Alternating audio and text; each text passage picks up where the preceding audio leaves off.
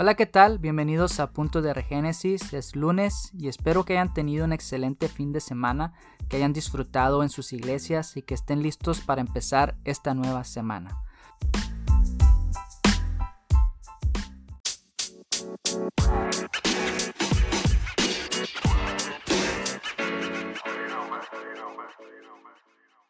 Bueno, ya terminó la serie WandaVision y quisiera hablar un poco acerca de algo que he estado pensando estos últimos meses y que al ver los últimos capítulos de esta serie me gustaron algunas analogías y lo que quiero hablar es sobre el tema de la deconstrucción.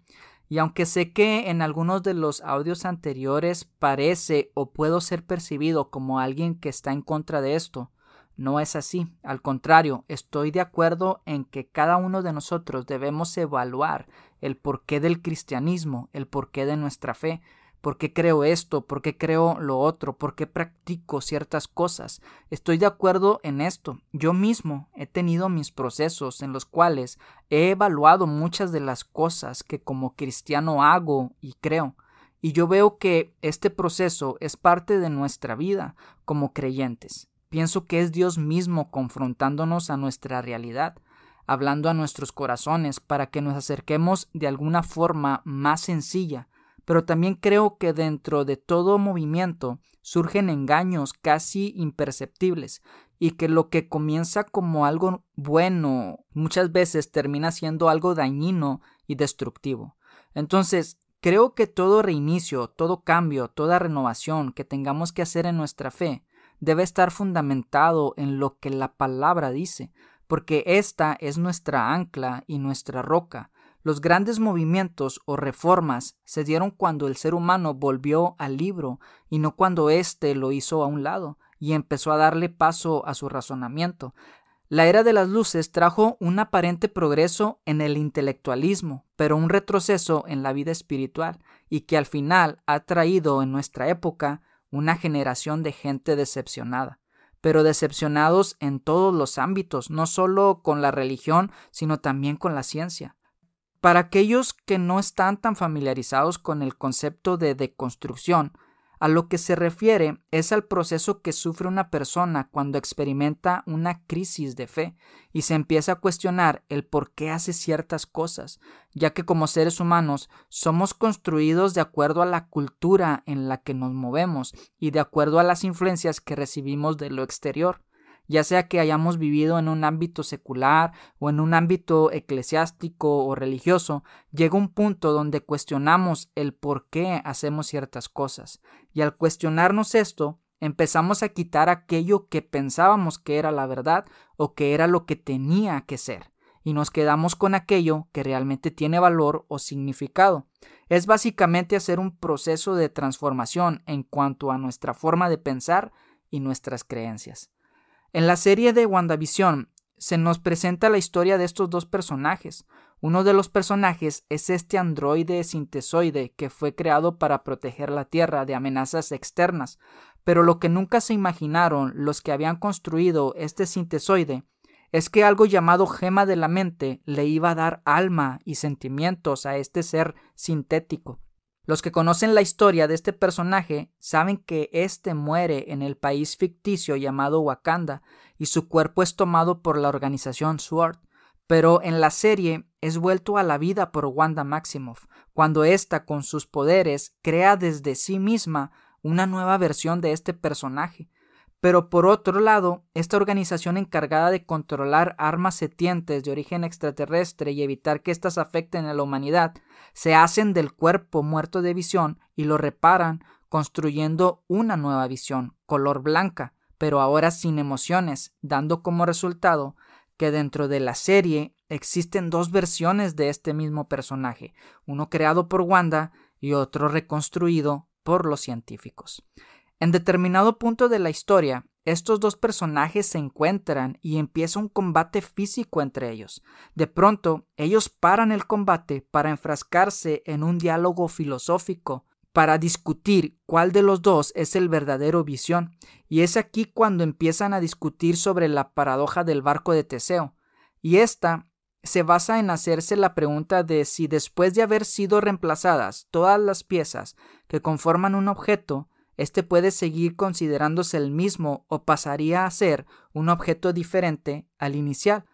La leyenda griega describe según Wikipedia que el barco en el cual volvieron desde Creta Teseo y los jóvenes de Atenas tenía 30 remos y los atenienses lo conservaron hasta la época de Demetrio de Afalero, ya que retiraban las tablas estropeadas y las reemplazaban por unas nuevas y más resistentes, de modo que este barco se había convertido en un ejemplo entre los filósofos sobre la identidad de las cosas que crecen, un grupo defendía que el barco continuaba siendo el mismo, mientras el otro aseguraba que no lo era. Esto se puede traducir en la siguiente pregunta. ¿Estaríamos en presencia del mismo barco si se hubieran reemplazado cada una de las partes del barco una a una? Pero también existe otra pregunta dentro de esta o adicional, y es, si las partes reemplazadas son almacenadas y luego son usadas para reconstruir el barco, ¿Cuál de ellos, si lo es alguno, sería el barco original de Teseo? Esta paradoja es muy interesante y se da en este diálogo entre los dos visión, dando como respuesta que los dos eran lo mismo, solo que uno no tenía los recuerdos del otro, hasta que el otro descargó toda su conciencia en el nuevo. Entonces, en base a esta paradoja, me hace pensar acerca de este tema de la deconstrucción, en que suele ser muy pretenciosa a la hora de criticar ciertas prácticas del cristianismo y termina siendo la misma cosa pero con un restyling, ya que lo que suele pasar es que criticamos ciertas prácticas o ciertas cosas que nos parecen anticuadas, pero implementamos otras que de igual forma no tienen que ver con la fe verdadera y original de los primeros discípulos, los cuales vivieron de primera mano las enseñanzas de Jesús. Y es entonces cuando años de separación de la raíz hebrea trajo como resultado desconocimiento en cuanto a conceptos de esta fe y la implementación de prácticas que son cuestionables en el cristianismo. Por dar algunos ejemplos, están el uso de edificios, los cuales llamamos iglesia y que pasaron a ser el sinónimo de congregación, el orden del culto y cuándo es que éste debe de celebrarse, el sermón protestante, el cual viene a ser una de las vacas más sagradas del cristianismo, el pastor, la ropa de domingo, los ministros de música, el diezmo, la educación cristiana, la escuela dominical, el bautismo y la cena del Señor. Aunque estos dos últimos aparecen en la Biblia, se les da un enfoque totalmente distinto al que tenían en la época de los discípulos años de desconocimiento trajo como resultado lo que conocemos como cristianismo, que en primer lugar ni se le llamaba así, sino que se les decía los seguidores del camino. Los cristianos deconstruidos critican al clero, ciertas interpretaciones de la Biblia, el uso de ciertas palabras, la aplicación de textos bíblicos a las situaciones de la vida y en algunos casos extremos y heréticos llegan a criticar el uso de la palabra de Dios como norma de vida y la base que sustenta la fe.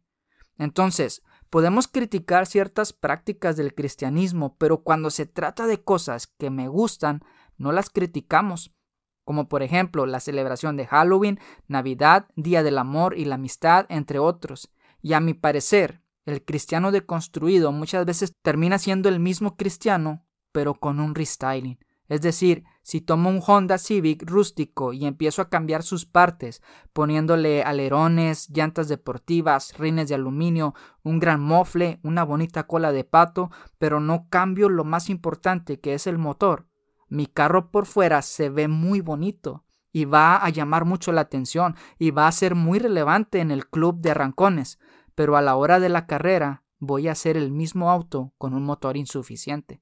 Y es que así veo a muchos jóvenes y adultos haciendo cuestiones y preguntas, pero muchas veces tocando lo superficial y, sin hacer un cambio en su motor.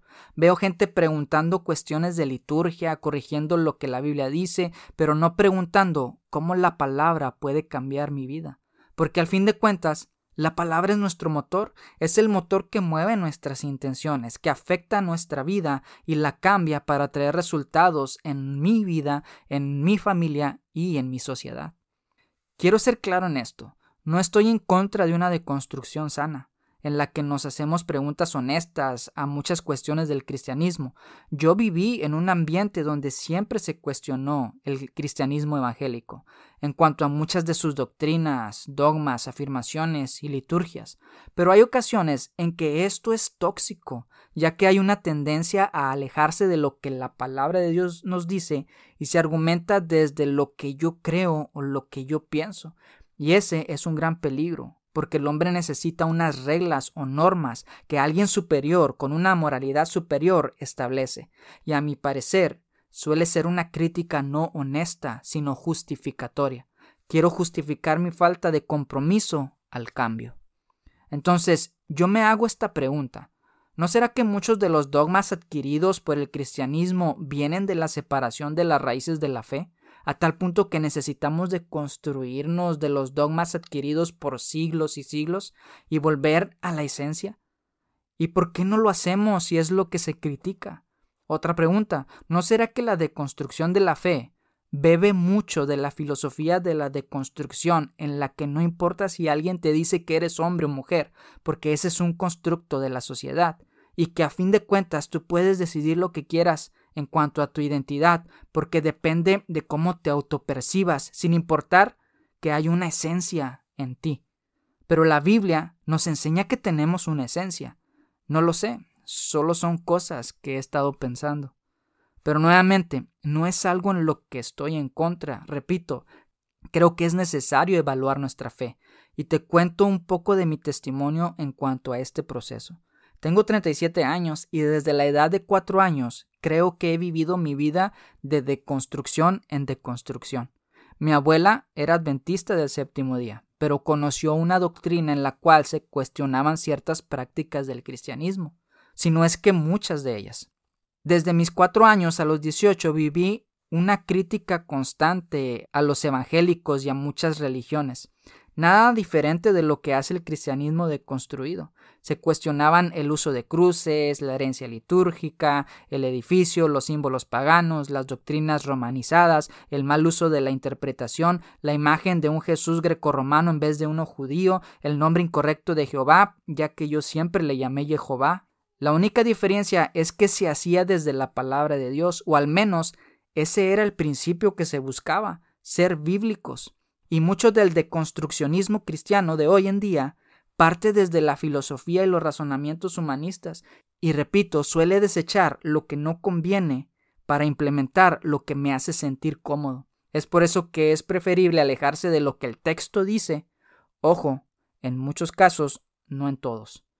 Por muchos años viví en este ambiente de cuestionar a los cristianos evangélicos y su errada doctrina hasta que cuestioné mi propia creencia y mi pregunta fue la más sencilla.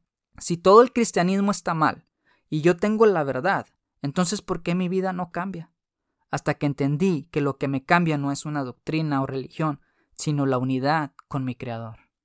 Hace unos años escuché el mensaje crisis de identidad. Quizá no era algo nuevo para mí, pero me permitió entender que hay una verdadera crisis en la fe que ésta está siendo rodeada por ideas filosóficas que buscan atraparla y redefinirla. Pero entre toda esa nube de incertidumbre, la crisis es necesaria para que surja una fe genuina y orgánica. No lo sé, puede ser que este pensamiento que tengo solo es por falta de conocimiento del concepto de, de construcción, o quizá puede ser que no hemos entendido por completo la voluntad de Dios. Lo que te puedo decir es que las preguntas son válidas, la deconstrucción es válida, pero siempre desde una forma sana, porque si no se vuelve algo tóxica y destructiva y otro simple dogma como los demás. Si quieres seguir en tu proceso de deconstrucción, te recomiendo Crisis de Identidad. Mínimo tendrás más preguntas en tu repertorio. Y para terminar, permíteme cuestionar tu deconstrucción y tu progresismo, terminando con visión y la paradoja de Teseo. La cuestión es, ¿quién era el verdadero visión? Pues como dijo el doctor Simi, es lo mismo, pero más barato.